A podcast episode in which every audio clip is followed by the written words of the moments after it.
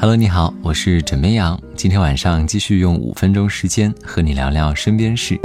离双十一购物狂欢日还不到一个月了，各位，你开始在购物车囤物品了吗？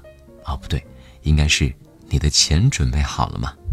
双十一购物节呢，从最开始的全国人民参与，到近几年全世界人民的狂欢，影响力越来越大了。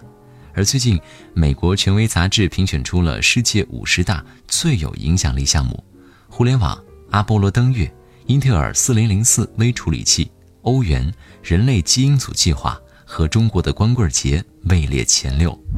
不少网友表示，以前说参加双十一是参加了个千亿项目，而从今天起呢，可以说是不小心影响了全人类。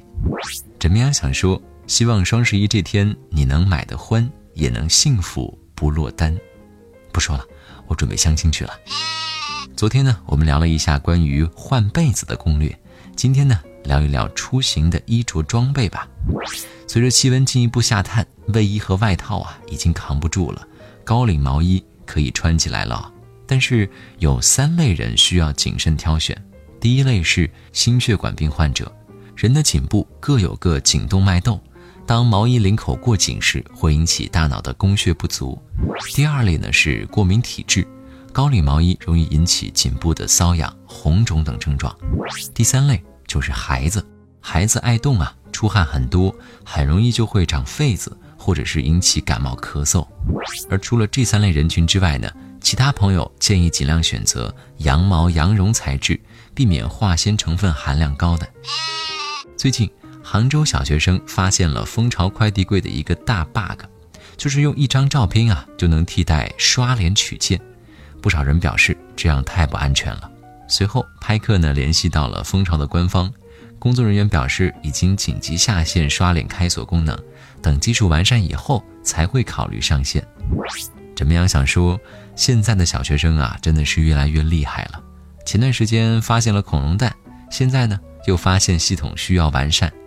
而我小时候，只会玩泥巴，所以说善于思考和发现创新的能力真的很重要。最近呢，一位蛋糕师突发奇想，做了一款神奇的蛋糕，引起了网友热议。只见一块均匀涂抹奶油的圆柱形蛋糕上写满了数学的函数公式。蛋糕师表示自己是八零后，因为怀旧情怀，所以想做一款这样的蛋糕，构思了四天时间。花了一小时将蛋糕制作出来，有网友评论道：“这个蛋糕在家长圈肯定会大受欢迎。”还有人构想，在吹蜡烛之前，是不是需要先将蛋糕上这道题目解答出来呢？枕边要想说，放过孩子吧。接下来跟你聊的这个事情啊，也跟数字有关系，不过却让人有点无语。最近，江西的一名男子啊，在高速公路上违停被查。拒不出示驾驶证，为了不让交警扣驾驶证分数，还尝试威胁、贿赂、拉扯交警，甚至多次跑到高速公路中间去拦车，扬言要自杀。他说：“我想保持十二年不扣一分，我追求完美，扣钱可以，但不能扣分。”最终，该男子涉嫌妨碍民警执行职务，被行政拘留十天，罚款五百元。有网友评论：“这个司机一定是处女座。”但是枕边羊想说，有强迫症可以，但前提是遵守规矩。好了，今天呢就先跟你聊到这里，我是枕边羊，跟你说晚安，好梦。